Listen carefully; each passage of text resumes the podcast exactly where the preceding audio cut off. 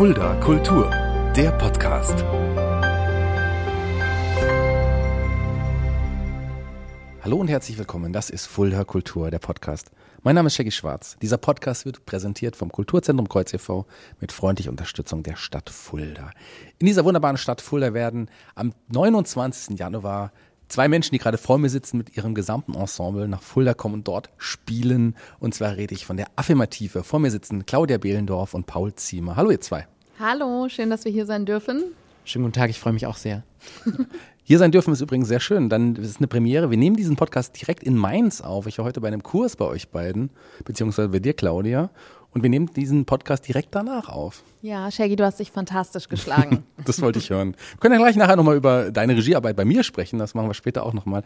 Aber wir reden ja heute über Impro-Theater. Ihr seid ja eine Improvisationstheatergruppe. Vielleicht erklärt ihr unseren Hörern, die das nicht kennen, die nicht genau wissen, was ist Impro-Theater eigentlich ganz genau, was das ist. Ja.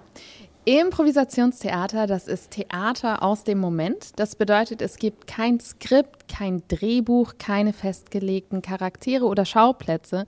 Alles entsteht live aus den Inspirationen des Publikums, aus dem Moment heraus. Und das hat natürlich jede Menge Situationskomik. Deswegen ist es auch tatsächlich für uns eher Impro-Comedy als Impro-Theater. Weil Faust kriegen wir einfach nicht hin. Und deshalb machen wir was Lustiges anstattdessen. Faust hat auch gar nicht so einen hohen Unterhaltungswert. Deswegen mache ich auch lieber Impro-Comedy. Ohne das jetzt in das, die Leistung in Abrede stellen Direkt zu wollen. mal Goethe gedisst hier Ja. am Anfang.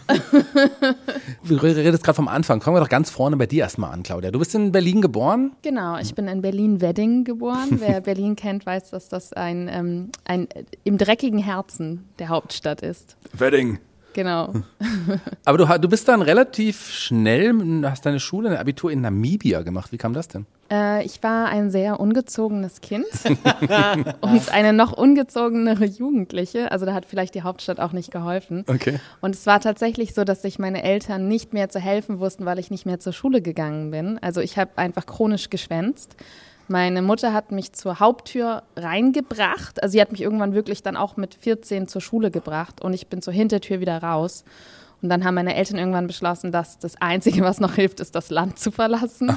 Und haben sich dann, ähm, die sind Lehrer, haben sich dann überall beworben und so ist es dann Namibia geworden. Und dann sind wir dort hingezogen, weil die an der deutschen Schule unterrichtet haben. Okay, das wusste ich gar nicht. Ich habe kurz überlegt, es gab ja mal diese Serie Die strengsten Eltern der Welt, wo auch, kennt, kennt ihr die? Wo dann auch die Kinder irgendwo hingeschickt wurden, teilweise in andere Länder. Das habe ich mir kurzzeitig überlegt, als du angefangen hast. Ich muss sagen, ich wusste auch nicht, dass es eine erzieherische Maßnahme war, dass ihr nach Namibia gezogen seid. Nein, wusste ich nicht. Also in Windhoek ist die Schule tatsächlich mit einem Elektrozaun gesichert und einem Pförtner. Das heißt, ich konnte einfach nicht mehr schwänzen. Also ich konnte physisch nicht mehr aus dieser Schule raus. Und man hatte auch noch eine Schuluniform. Das heißt, sogar wenn du dich irgendwie unter dem Elektrozaun durchgegraben hättest, Was würdest du ja nie getan hast. würdest du immer noch, ich habe, also wir sind tatsächlich auch mal durch den Zaun geflüchtet, als er kaputt war, aber würdest du immer noch ziemlich schnell enttarnt werden draußen aufgrund deiner Uniform. Okay. War gut für mich, Ja? war gut. Also glaube ich, ich kenne dich ja jetzt mittlerweile. so, also eine böse Frau oder eine, eine, eine schlecht oder oder was wolltest du gerade sagen? Ungezogen ist sie nicht mehr. Ungezogen. Naja, Ein bisschen. aber in welcher Sprache war das denn dann? Also die Schule ist auf Deutsch und auf Englisch, Okay. aber ähm, Afrikaans ist auch halt eine der offiziellen Sprachen. Wurde auch viel gesprochen und ansonsten gibt es auch noch zwölf amtliche weitere Sprachen, die ich aber nicht alle spreche. Also Nama zum Beispiel oder Oshiwambo.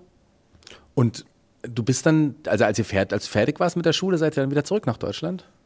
Genau, weil ähm, ich dort nicht studieren durfte. Oder ich hätte gekonnt, aber es wäre sehr, sehr teuer gewesen. Und deswegen äh, bin ich dann wieder zurück nach Berlin und dann äh, auch relativ schnell nach Mainz. Ja, Mainz ist äh, die Stadt, wo du heute quasi wohnst, wo, wo man Genau. auch die Affirmative findet. Ähm, Hast du da schon Berührung mit Theater oder mit, mit Impro gehabt? Ja, ich habe tatsächlich immer, immer, immer Theater gespielt. Also auch in dieser ungezogenen Phase äh, bin ich tatsächlich dann super bekifft. Nicht zur Schule, aber ich bin auch zum Theater gegangen. Ich weiß nicht, wie äh, qualitativ hochwertig meine Beiträge da waren. So direkt davor noch einen Joint geraucht. Aber das war das Einzige, was ich immer gemacht habe. Ja. Und habe dann halt zuerst viel geskriptetes Theater gemacht. Und dann habe ich hier in Mainz ähm, jemand kennengelernt, Manuel Speck, der heute auch noch Impro macht in Karlsruhe. Und der hat mich dann zu dem mitgenommen, was dann die Affirmative später werden sollte. Also ich war quasi, in, ich glaube, in der zweiten Probe war ich schon dabei. Okay. Und hast du da auch schon mit dem Gedanken gespielt, das vielleicht irgendwann mal hauptberuflich zu machen? Nein, das wäre auch völlig absurd. Aber hast du den Wunsch vielleicht gehabt, wenn du, wenn du auch schon so gern Theater gespielt hast? Ähm, ich war tatsächlich mal an der Ernst Busch in Berlin und habe mhm. mir das so angeschaut und da wurde aber gesagt, es wird viel Wert auch auf Singen gelegt und da habe ich mich dann direkt disqualifiziert gefühlt, deswegen habe ich das gelassen. Aber ähm, das Impro-Theater, was wir damals angefangen haben, war so amateurmäßig. Mhm. Ich glaube, das kann man sich heute eigentlich nicht mehr vorstellen, wenn man uns auf der Bühne sieht. Aber da wäre jeder Gedanke, dass irgendjemand dafür Geld zahlen würde, völlig absurd gewesen. Ja, ich kenne das Video vom ersten Auftritt. Aber das war ein Jahr später. Dann kannst du ja. dir mal vorstellen, wie diese erste Probe war. Das war schlimm. Es hat sich tatsächlich jemand das Bein gebrochen in dieser Probe direkt.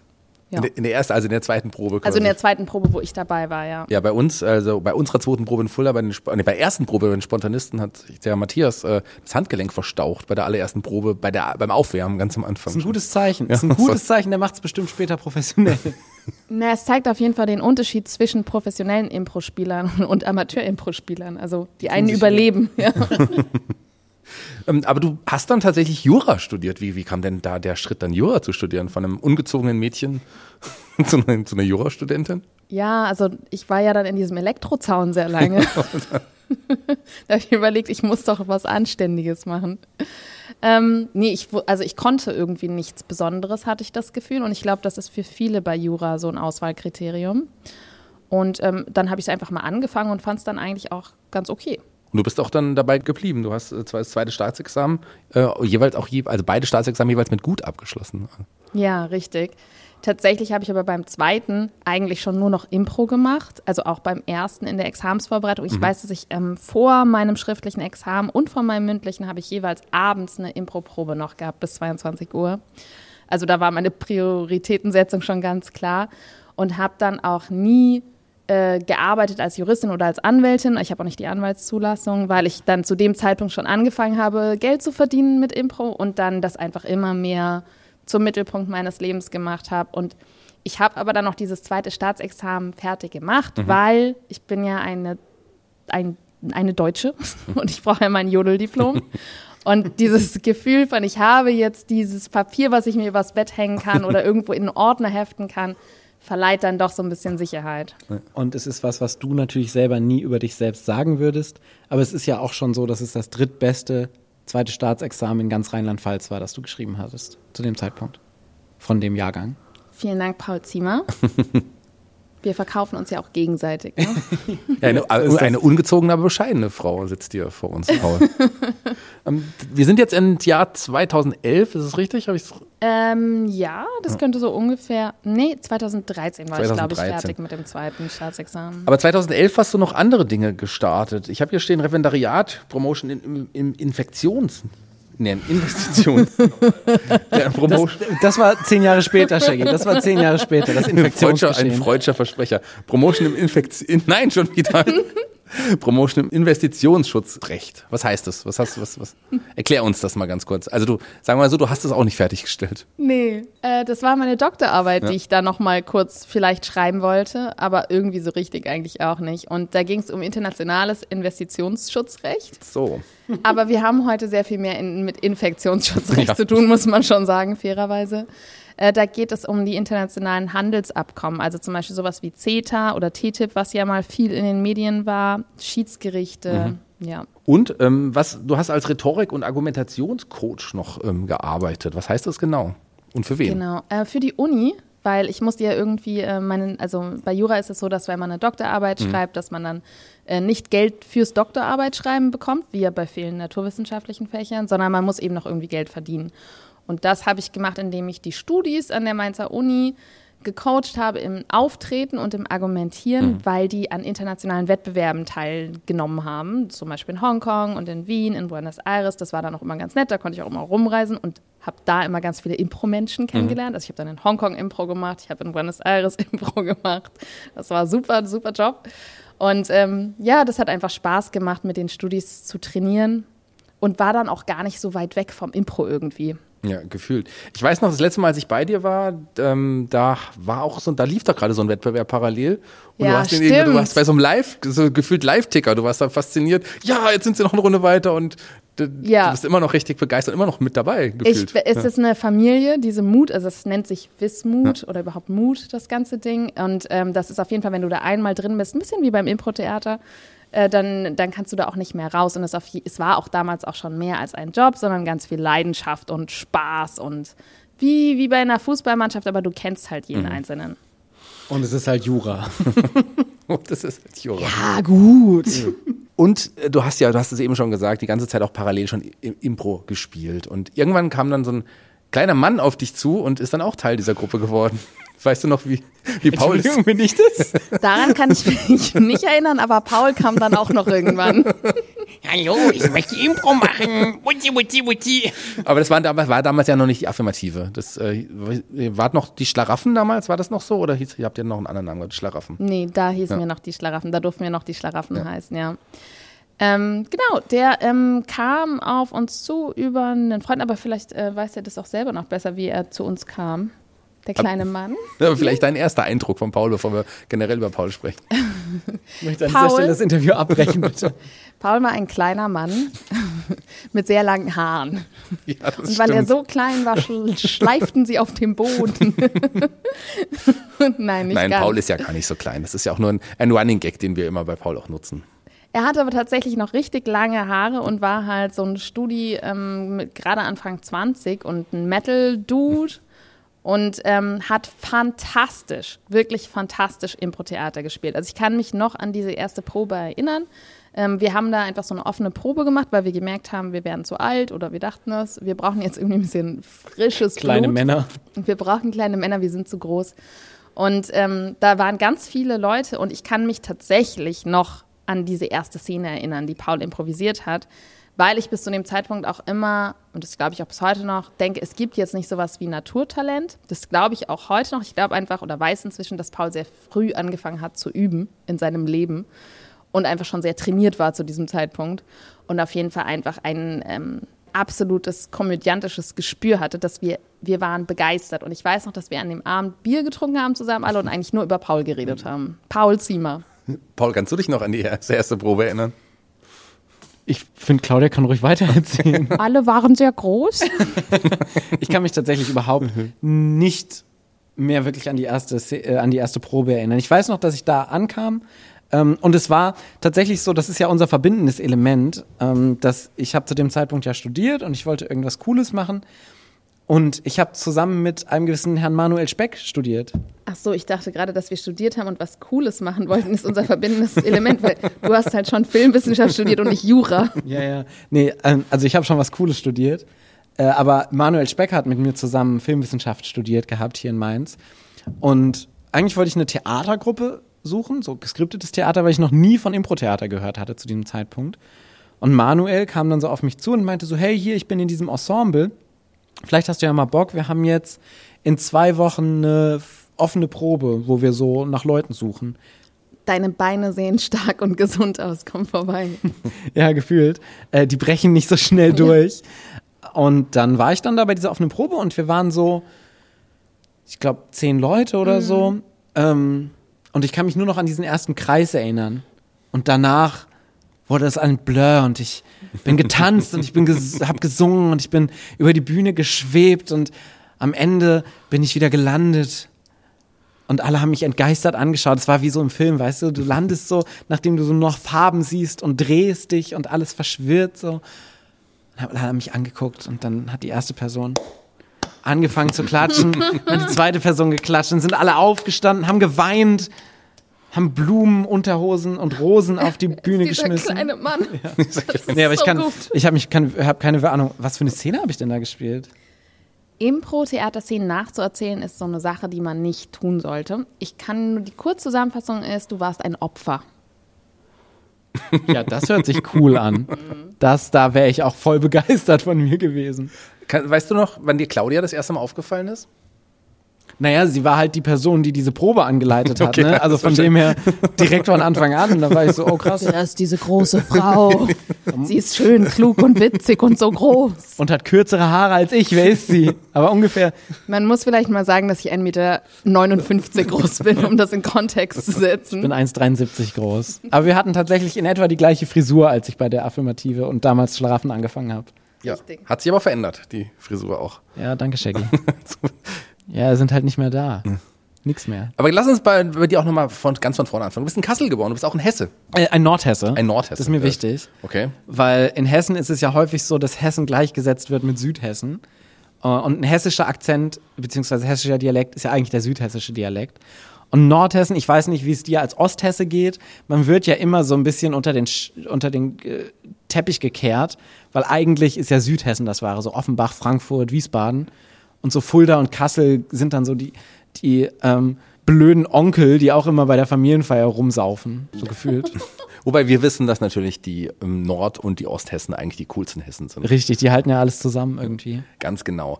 Äh, Wann hast du mit Theater angefangen? Ähm, ich war ein sehr lautes Kind. Ich war auch sehr ungezogen. Das heißt, ich habe schon sehr früh Theater gemacht, im Sinne von rumgeschrien.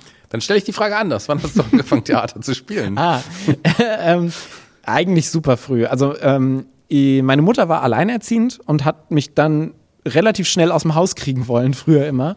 Und hat dann mich so in Horts gesteckt und in Stadtteilzentren, die so Feierabendbetreuung quasi gemacht haben, damit meine Mom halt arbeiten kann und Geld verdienen kann. Ähm, und da waren immer diese sozialen äh, Veranstaltungen, die dann für Kinder so im Alter von sechs Jahren aufwärts waren.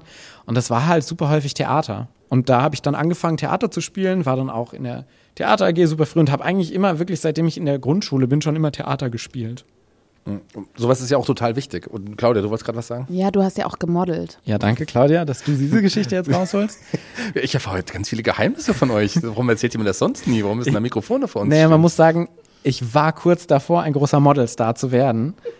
Mein Durchbruch wurde mir aber jäh entrissen von mir selbst. Und zwar ähm, war ich ein Kontestant bei der Mr. Lichtenberg-Wahl. Ich war nämlich auf der Georg-Christoph-Lichtenberg-Schule in Kassel. Ähm, und es war so, dass irgendwann Leute durch die Klassen gelaufen sind und gesagt haben, wir wollen eine Mr. Lichtenberg-Wahl machen beim Sommerfest. Und habe ich mich bereit erklärt, weil ich dachte, ja geil, Bühne, mache ich. Ich bin groß, ich sehe gut aus. Ich hab ich fantastische Haare. Ja. ähm, und das war so in der siebten Klasse oder so. Und es gab so drei, ähm, drei Phasen, so Casual Wear, Bademoden? Bademoden tatsächlich Ernsthaft? auch, ohne Scheiß Bademoden. und so, so Smartwear. Und dann habe ich mir meine drei Freundinnen von damals, ähm, also gute Bekannte, ähm, um das klarzustellen, ähm, eingeladen, mit nach Hause und dann haben wir meinen Kleiderschrank durchforstet und haben so nach drei Stilen gesucht, unter anderem meiner geilen Speedo-Badehose, mit der ich dann so auf die, ähm, auf die Bühne gegangen wäre. Und dann hatten wir noch die grandiose Idee, meine Haare zu färben. Weil es war so, ja, ah, so, Paul, deine Haare sind so ein bisschen langweilig. Also haben wir die so schwarz gefärbt, aber so die Färbung, die relativ schnell wieder rausgeht. Und dann hat mich meine Mutter mit dem Auto dahin gefahren und ich habe mich schon so mega unwohl gefühlt. Und dann kam dann so eine meiner Freundinnen an und meinte, da fehlt noch Gel in den Haaren und hat mir so Gel in die Haare geschmiert. und irgendwie habe ich da in dem Moment gemerkt, boah, das ist eine richtig scheiß Idee. Und der Sieb äh, Siebtklässler Paul hat natürlich das gemacht, was jeder vernünftige Mensch tut, wenn er merkt, dass es jetzt eine richtig scheiß Idee ist. Ich habe angefangen zu weinen und bin weggerannt. Ähm, zu meiner Mutter, die gerade einen Parkplatz gesucht hat, und dann sind wir wieder nach Hause gefahren. Hast du wirklich geweint? Ja, natürlich habe ich geweint. Ich habe wirklich Vor, geweint. vor den Freundinnen? Ja? Das ist sehr mutig. Also ich glaube, es gibt nicht viele Jungs in der siebten Klasse, die weinen würden. Ich weiß nicht, was mutiger gewesen wäre, zu weinen in diesem Moment oder auf die Bühne zu gehen. Aber klüger auch für den weiteren Verlauf deiner Karriere war, glaube ich, dass du nicht in einer Speedo mit den schwarzen Haaren auf der Bühne gestanden hast, obwohl ich sehr gerne die Fotos gesehen hätte. Ja, ich glaube auch. Vor allen Dingen habe ich am Ende herausgefunden, es gab neben mir nur noch einen weiteren Kontestanten. Es gab nur zwei Leute insgesamt, die angetreten sind. Und ähm, das war ähm, ein Bekannter aus der Klasse, der auch schon zweimal sitzen geblieben ist, der dementsprechend auch deutlich größer war, deutlich muskulöser war als ich, der hat sich dann einfach nur in die Bademode eingeschmissen und sich eingeölt und ist dann auf die Bühne gegangen. Das ist die Erzählung, die mir zugetragen wurde, weil ich war ja nicht da. Aber die Leute wussten das nicht. Das heißt, vor dieser Veranstaltung hat die ganze Schule natürlich noch nach mir auf dem Schulhof gesucht. Aber ich war zu Hause und habe Pokémon gespielt, glaube ich. Das ist eine großartige Geschichte, das wusste ich auch nicht. Vielen Dank, Claudia, auch. Aber bist du dann Zweiter geworden, inoffiziell? Ich glaube, auch, ich, Wahrscheinlich ich glaube, irgendwo muss ich noch meinen Pokal abholen, glaube ich, für den zweiten Platz von Mr. Lichtenberg. Und da wurde er entdeckt von der Affirmative. Ja, noch nicht gleich. Also es war ja noch ein paar Jahre letztendlich später. Hm, Du bist dann zum Studium aber nach Mainz gegangen. Richtig. Ähm, ich komme ja so aus der Generation irgendwas mit Medien und bin dann fertig mit, dem, mit der Schule gewesen. Und ich wusste, so irgendwas mit Medien will ich machen und eigentlich wollte ich da schon auch auf die Bühne. Also ich habe schon überlegt, ob ich bei einer Schauspielschule anfange, habe es dann aber nicht gemacht, weil ich mir dachte, nee, ich mache was Anständiges. Kenn ich. Ähm, aber ich weiß noch, dass in meinem Abi-Buch steht, da steht so, wo, Sie, wo sehen Sie sich in zehn Jahren? Und da steht bei mir auf den Bühnen dieser Welt als Comedian und Moderator. Ja. Ist nicht schlecht, ne? Und übrigens in der ersten, ähm, man hat ja im ersten Klassenzeugnis, was man bekommt, ist ja immer so ein schriftlicher Text. Ne? Ja. Und da steht bei mir auch, Paul äh, liest begeistert Texte in verschiedenen Rollen vor und äh, beteiligt sich beim Rollenspiel enthusiastisch. Also es war letztendlich schon irgendwie in der DNA angelegt. Ich habe dann äh, mich entschieden, irgendwas mit Medien zu studieren, habe mich überall beworben in Köln, Paderborn, Mainz, so alles, was so im ähm, Peripher in der Peripherie von, von Kassel war. Und in Mainz habe ich die erste Zusage bekommen von Filmwissenschaft von dem Studiengang. Und habe ich gedacht, ah ja, Mainz klingt gut, ist nicht so provinziell wie Paderborn. Ich ziehe nach Mainz. Während dieses Studiums hast du dann die Affirmative oder in dem Fall die Schlaraffen Genau. auch gefunden. Ich habe ein Jahr lang studiert, habe dann gedacht, irgendwie muss ich ein bisschen mehr Connections hier nach ähm, in, in Mainz finden, weil ich noch relativ so allein auf weiter Flur war und habe dann bin dann auf die Affirmative gestoßen. War dann aber erstmal nur ein kurzes Vergnügen, muss man sagen. Ich war dann drei Jahre, glaube ich, erstmal nur da, ne? Bevor ich wieder weggezogen bin. Ja, aber so kurz ist das ja gar nicht. Drei Jahre Das ist ja dann schon, schon eine lange Zeit. Du, wo bist du dann hingezogen? Dann bin ich nach Kopenhagen gezogen, weil ich immer noch war, irgendwas Anständiges muss ich in meinem Leben machen. Ich kann ja nicht nur von Impro-Theater le leben. Mm, Was damals auch noch überhaupt keine Option war, so in meinem Kopf. Und dann bin ich nach Kopenhagen gezogen, um was Anständiges, jetzt richtig, nachdem ich Filmwissenschaft studiert habe, habe ich mir gedacht, jetzt studierst du wirklich was Anständiges und habe Videospielwissenschaften studiert in Kopenhagen für zwei Jahre im Master. Bin da hingezogen, ich hatte eine Wohnung für zwei Monate und dann keine mehr. Und dann habe ich zwei Freunde gefunden, wo ich gefragt habe, kann ich bei euch auf der Couch pennen für so eine Woche, bis ich eine Wohnung gefunden habe. Die haben gesagt, ja klar. Und dann habe ich neun Monate auf der Couch bei denen im Wohnzimmer gewohnt. Irgendwie war das Künstlerleben schon immer das, was mich angezogen hat. Aber du hast ja dort in Kopenhagen auch Impro-Theater weitergespielt. Ja, und das ist halt das Ding, dass ich da äh, in Mainz, als ich angefangen habe, Impro-Theater zu spielen, war mein soziales Umfeld, hat sich so von 0 auf 100 verbessert. Also es waren plötzlich so viele coole Leute, die du kennengelernt hast oder die ich kennengelernt habe. Diese ganzen großen Menschen. Ja. Ähm, und in Kopenhagen sind ja relativ kleine Menschen, die Dänen sind ja eher klein. Da dachte ich, da kann ich ein bisschen besser connecten auch. Und war am ersten Abend, als ich in Kopenhagen war, habe ich direkt schon einen Impro-Kurs gemacht. Also ich hatte meine Sachen noch nicht ausgeräumt, ich hatte mein Bett noch nicht bezogen und war schon im ersten Impro-Kurs, den ich da besucht habe. Beim ICC, das damals noch nicht so hieß, das Improv Comedy Copenhagen Theater, das sich gerade in diesem Jahr gegründet hat, als ich nach Kopenhagen gezogen bin. Und das war ein ziemlicher Glücksfall für mich, muss ich sagen, weil ich dann einmal in den Kursen war und dann auch ziemlich schnell, als dieses Theater gegründet wurde, in dem Ensemble des Theaters mitgespielt hatte, äh, mitspielen durfte. Und dann habe ich dann zwei Jahre lang da eigentlich jede Woche zwei bis vier Shows so gespielt auf Englisch, was mir beim Englisch super krass geholfen hat. Ne? Ich konnte vorher eher gebrochen Englisch. Mm, oh, ja, so war das. Krass. Lass, lass uns gleich, bevor wir, wir zurück zur Affirmative und auch generell zum Impro nochmal kommen, nochmal deine anderen Stationen direkt ein bisschen nicht chronologisch durchgehen. Du hast ja jetzt auch da noch eine Schau oder du machst parallel gerade noch eine Schauspielausbildung hier in Mainz. Richtig, weil ich denke, ich muss was Richtiges machen in meinem Leben. Ich kann ja nicht nur vom Impro-Theater leben. Also mache ich eine Schauspielausbildung. Was, du verdienst da Geld? Ich dachte mal, du zahlst da was. Ja, ich zahle da Geld. Ähm, Ja, ich habe mir gedacht, ich bin ja jetzt langsam auch nicht mehr der Jüngste. Irgendwann bin ich, äh, irgendwann ist ja jeder von uns zu alt zum Schauspiel äh, studieren, weil die ja eigentlich ab 25 schon so einen Strich machen. Und da bin ich auch schon zu alt gewesen, als ich angefangen habe. Aber ich dachte, ach komm, am Ende bereust du es, dass du nie eine Schauspielausbildung gemacht hast. Und fürs Impro-Theater bringt es dir bestimmt auch was und es ist eine coole neue Erfahrung. Und deshalb mache ich jetzt seit zwei Jahren eine Schauspielausbildung und bin jetzt fast fertig. Du bist auch Teil des Sketch-Ensembles vom Unterhaus hier in Mainz. Wie kam da die Zusammenarbeit? Ähm, das ist auch eine lustige Geschichte, weil damals hat das Unterhaus vor zwei Jahren eine neue Intendanz bekommen. Äh, Stefan Denzer hat das gemacht. Der ist jetzt nicht mehr im Unterhaus, war aber für zwei Jahre die Intendanz. Der kommt aus dem ZDF, der hat da die Heute-Show ähm, mit ins Leben gerufen. Der ist unter anderem für Die Anstalt. die Anstalt und auch für ähm, Switch Reloaded. nee, nicht Switch Reloaded, dieses andere Deutschland Sketch Up, äh, Sketch History. Sketch Ah, History war das. Sketch genau. History hat er auch noch mit, ähm, mit ge gegründet quasi und mit aufs, ins Fernsehen gebracht. Und der ist ins Unterhaus gekommen und wollte Comedy äh, ein bisschen mehr ins Unterhaus bringen und hat dann direkt ein äh, Sketch-Ensemble gegründet. Und wir sind auf ihn zugegangen, weil wir zu dem Zeitpunkt für unser Impro-Festival hier in Mainz eine Location gesucht haben. Das heißt, ähm, wir haben Stefan Denzer angeschrieben und gefragt, hier hast du Bock, vielleicht mit uns zu kooperieren. Das hat letztendlich dann nicht funktioniert, weil wir, weil da ein paar mh, Sachen nicht so ganz gepasst haben, räumlich, terminlich, wie es halt immer so ist. Aber der, die, der Kontakt zu Stefan war da. Und Stefan hat halt auch gesehen, dass hier schon in Mainz eine große Impro-Comedy-Community ist. Und dann waren wir auch relativ schnell im Writers Room vom Unterhaus, haben da Sketche geschrieben. Und dann war eine Ausschreibung für Sketch-Ensemble und da habe ich mich beworben und dann bin ich da reingeraten. Was du auch noch machst, was ich gar nicht wusste, habe ich in, meinen, in der Vorbereitung zu diesem Podcast in den Unterlagen gelesen. Du warst auch als Schauspieler beim, beim Kika dabei gewesen. Also nicht als Lichtdubel für eines der Kinder, nein, tatsächlich als Schauspieler da. Richtig, das machen Claudia und ich beide tatsächlich seit inzwischen drei, vier Jahren ungefähr. Ähm, es gibt so eine Sendung, die nennt sich Pu Plus. Die läuft im Kika und im ZDF. Das ist so eine Wissenssendung, so ein bisschen das, was früher und jetzt ja auch immer noch die Sendung mit der Maus war, so ein bisschen in diese Richtung gehend. Und am Ende gibt es bei der Sendung mit der Maus ja immer Captain Blaubeer und beim Pur Plus gibt es das letzte und da sind so ein paar Sketche und da brauchen die immer Schauspieler. Das macht eine Produktionsfirma hier aus Mainz, die nennt sich Autorenkombinat und die ist dafür zuständig für das letzte und die haben dann irgendwann Claudia weggecastet und über Claudia bin ich dann dazugekommen.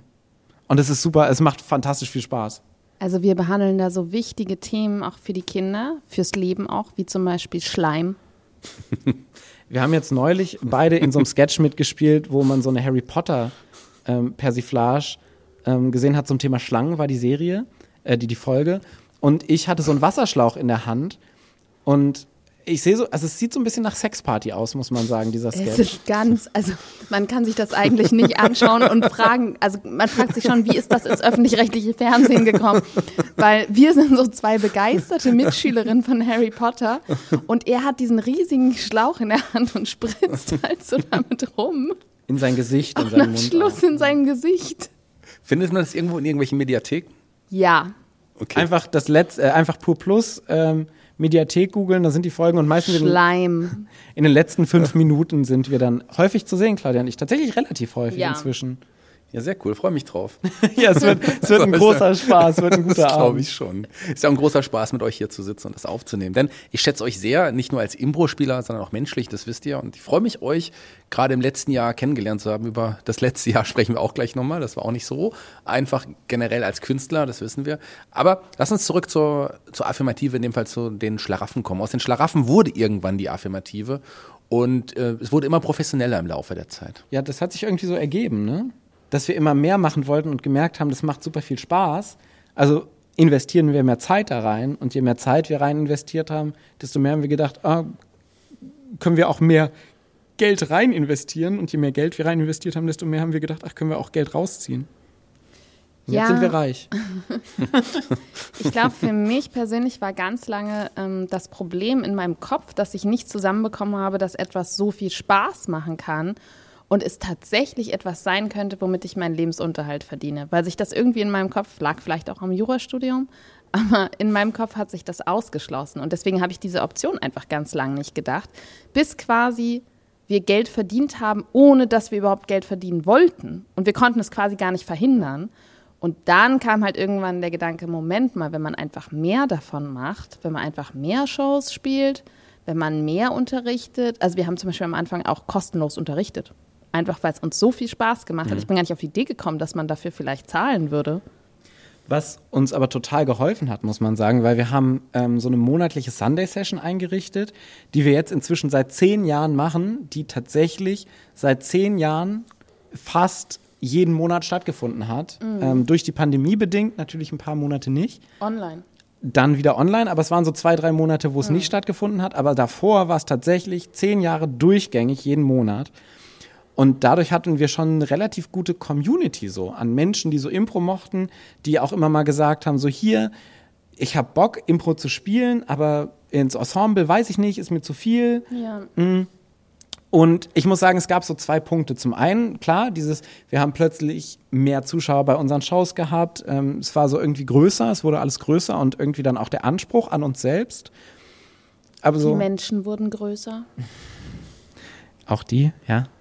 Und dann ähm, gab es irgendwann den Moment, wo ich dann in Kopenhagen fertig war mit meinem Masterstudiengang. Und äh, Claudia hat mich relativ häufig in Kopenhagen besucht und wir waren dann gemeinsam bei Shows vom Improv Comedy Copenhagen, die ja gerade eine Schule gegründet hatten. Und dann saßen wir so zusammen da und haben darüber gesprochen. Und dann haben wir gedacht, ey, eigentlich ist das super cool. Wir würden so ein paar Sachen anders machen wie hier. Lass es uns doch einfach mal probieren. Und ich hatte den Vorteil, dass ich ja ähm, natürlich eine große Karriere vor mir hatte mit Filmwissenschaft und Videospielwissenschaft Und als Model. und als Model. Mm, Und Claudia natürlich so ein bisschen am Rande ihrer Existenz stand in ihrer Doktorarbeit. und wir dann gedacht haben, ja, okay, wir machen das jetzt einfach. Ich schreibe jetzt meine Doktorarbeit nebenbei weiter und wir gucken mal, was geht. Und ich, also das hat Claudia gesagt und ich habe gesagt, ja, keine Ahnung. ja, okay. Und dann ähm, haben wir so den ersten Kurs angefangen zu geben für Geld. Das war so, glaube ich, das erste Mal, dass wir gesagt haben, so, okay, wir verlangen jetzt Geld, dass sich Leute anmelden. Und da hatten wir eben den Vorteil, dass super viele Leute schon in der Sunday Session so da waren, die dann direkt in den ersten Kurs gekommen sind.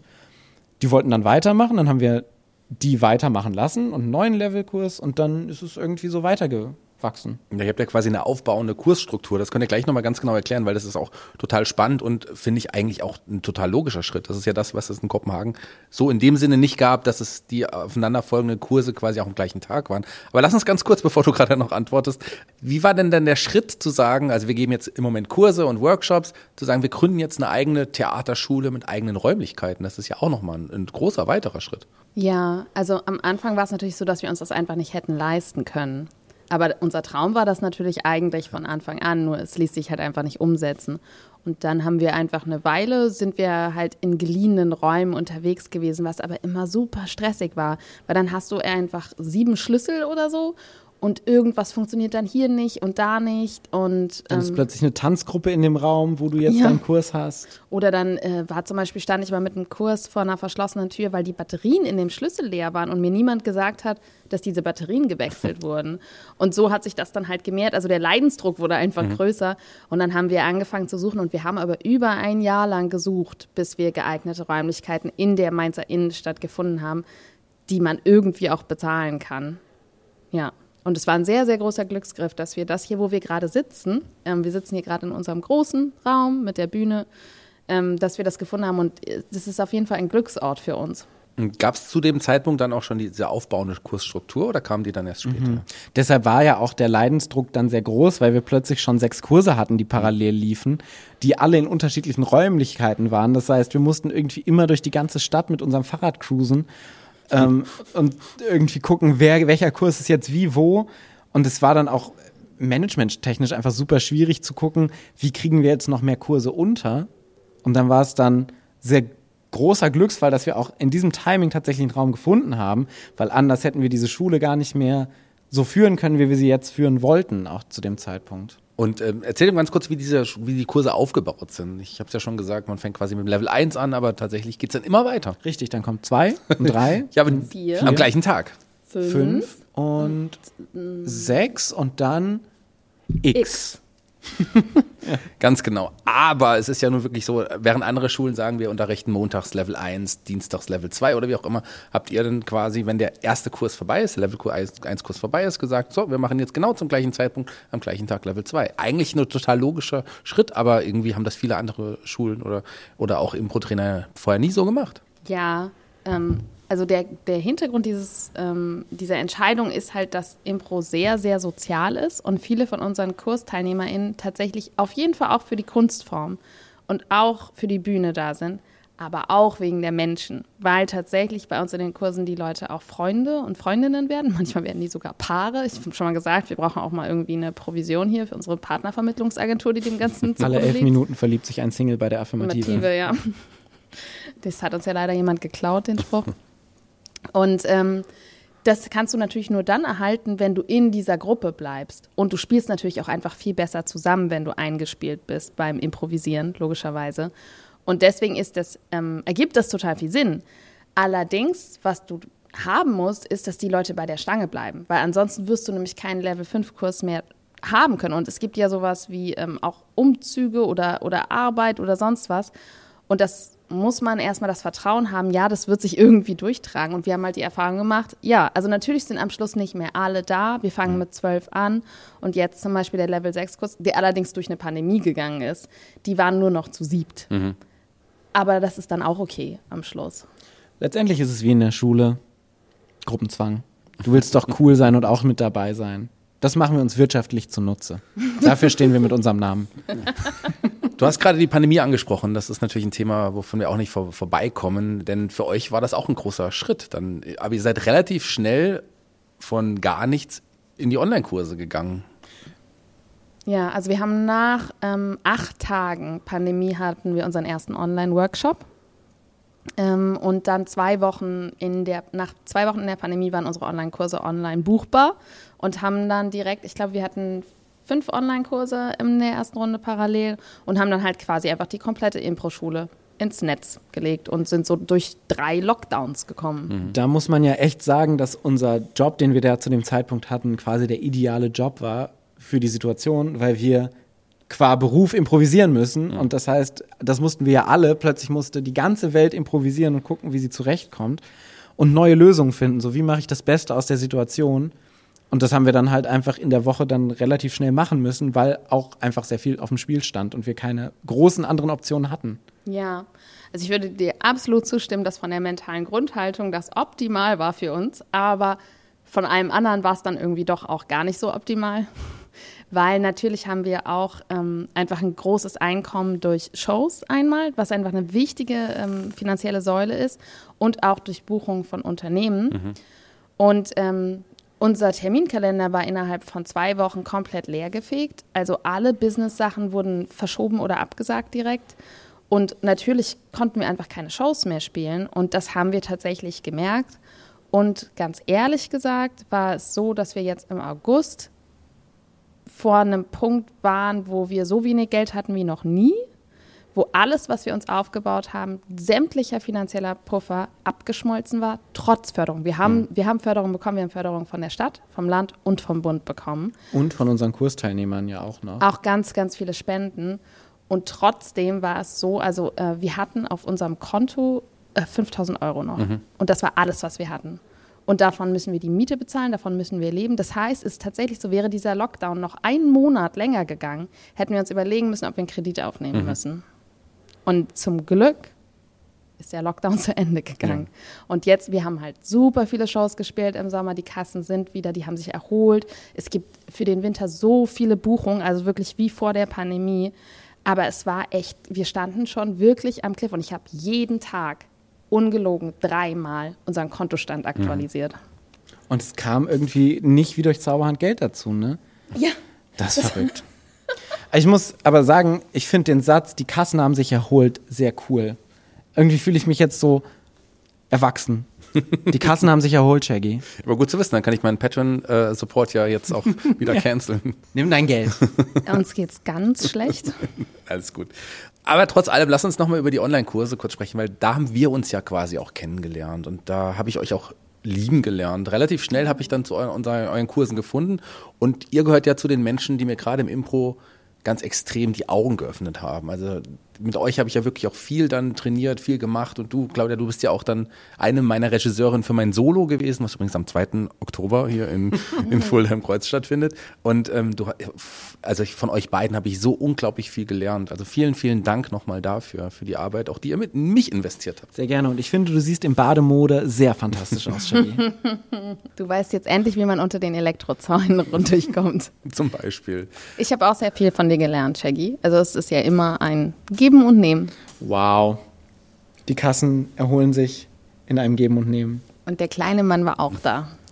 Was ihr auch gemacht habt während Corona, wir sind jetzt quasi auch noch nicht nur durchs Impro-Kollegen, sondern ihr habt auch einen Podcast gestartet.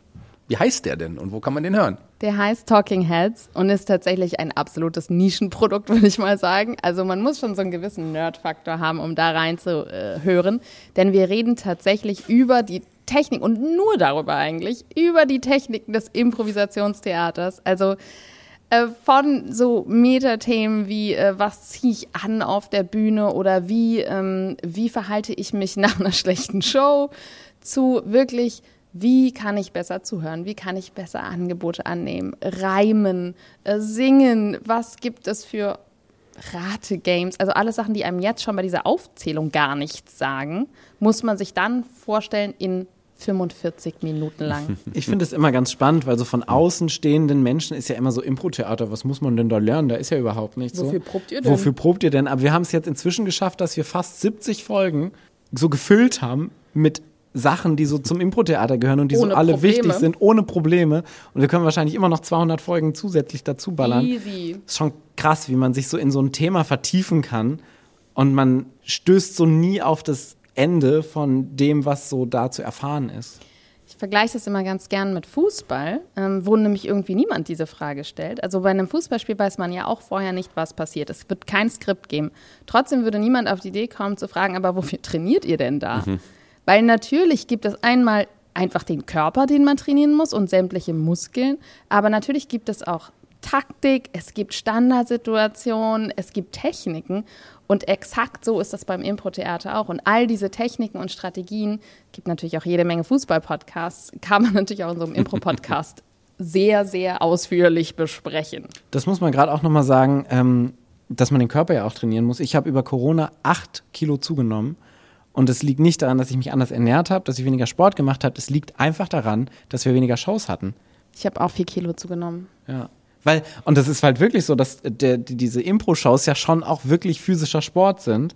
Und wenn du so pro Woche zwei bis drei Stunden Sport machst auf der Bühne vor 100 Menschen und dann plötzlich nicht mehr, das merkst du schon auch. Und das ist schon auch krass. Ja, total. Und ich habe auch tatsächlich nach unseren ersten Shows, nach dem ersten Lockdown, hatte ich Muskelkater. Ja, ich auch. Ja, das glaube ich gerne. Zu dem Podcast nochmal ganz kurz. Es ist der erfolgreichste Impro-Podcast in Deutschland. Das kann man. Das, Vielleicht sogar Europas, würde ich jetzt mal behaupten. Ich weiß nicht, ich kenne die ganzen italienischen und französischen Podcasts nicht, muss man sagen. ja, aber es gab ja einige Versuche auch in, in Deutschland mit anderen Impro-Podcasts. Also Die auch sehr, sehr hörenswert sind. die auf jeden Fall hörenswert sind. Ich glaube, der Unterschied ist, dass wir es wirklich relativ gut geschafft haben, pro Woche eine Folge rauszuhauen, was immer sehr gut ist, Kontinuität dann reinzubringen. Ne? Es gibt äh, aus Berlin zum Beispiel fantastische Impro-Podcasts, ähm, aus Mannheim zum Beispiel, aber wir sind so zumindest der regelmäßigste Podcast in Deutschland. Ja, jede Woche eine neue Episode Ja. mit der Sommerpause. Übrigens bin ich ein paar Mal schon darauf angesprochen worden, witzigerweise, ähm, wenn ich Impro-Spieler kennengelernt habe. Du bist der Shaggy, von dem die im Affirmative-Podcast schon ein paar Mal geredet haben. Wirklich? Das ist so, wirklich, das ist so, das ist auch ein bizarres Gefühl. Ja, und jetzt sind bald wir, ihr seid doch Claudia und Paul, äh, die, die unerzogene Frau und der kleine Mann aus Shaggys Podcast. Voll der, voll der Kultur der Podcast. Ich warte ja auch immer noch auf die Einladung zu eurem Podcast Talking Heads. Das ist richtig, die kommt auf jeden Fall. Da freue ich mich schon, schon drauf. Ich möchte noch mal ganz kurz darauf eingehen, wie ich euch das erste Mal in echt kennengelernt habe. Das ist nämlich auch eine lustige Geschichte.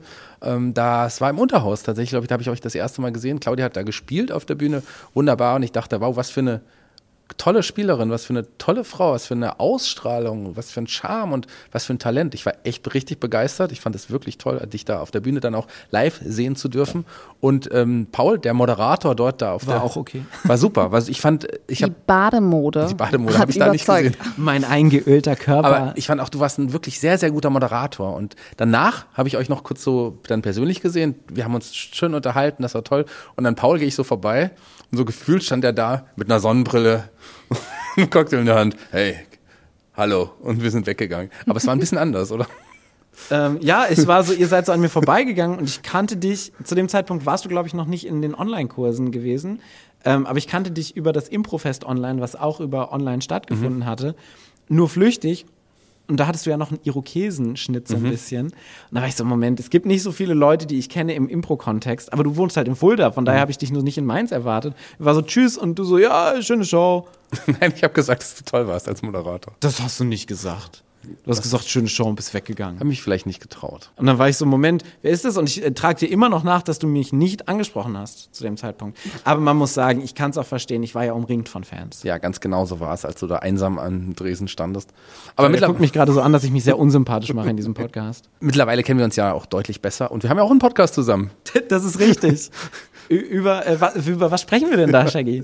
Wir sprechen über das wunderbare Pixar-Animationsstudio von Disney. Das ist richtig. Alle zwei Wochen über jeden Film chronologisch in der Reihenfolge.